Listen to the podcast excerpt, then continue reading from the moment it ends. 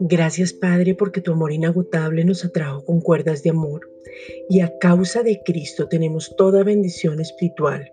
Efesios 1:3. Desde antes de la fundación del mundo, desde antes de estar en el vientre de nuestras madres, desde antes que existiéramos porque tú pensaste siempre en nosotros desde mucho antes para darnos la bendición espiritual que naciéramos de nuevo y poder tener tu misma imagen, semejanza, identidad, ADN, volver al origen y tener revelación de todo lo que significa la paternidad, porque tú nos abrazaste aún sin conocernos para darnos el regalo maravilloso de tu Hijo y por medio de él obtener la vida, vida eterna y vida en abundancia. Las bendiciones espirituales significa tener comunión, redención, propiciación, justificación, santificación, glorificación y poder tener la elección para un propósito específico que es ser hechos a la imagen de tu Hijo Jesucristo.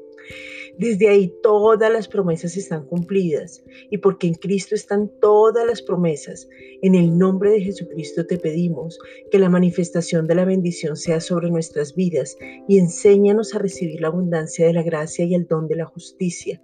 Romanos 5:17. Padre, te pedimos de que de una manera práctica y sencilla podamos ver que todo es un regalo, que ni siquiera lo pedimos y que de la misma manera que recibimos la salvación podemos recibir la manifestación de todo lo que viene incluido en la salvación y gloriarnos en ti. Padre, te queremos conocer más.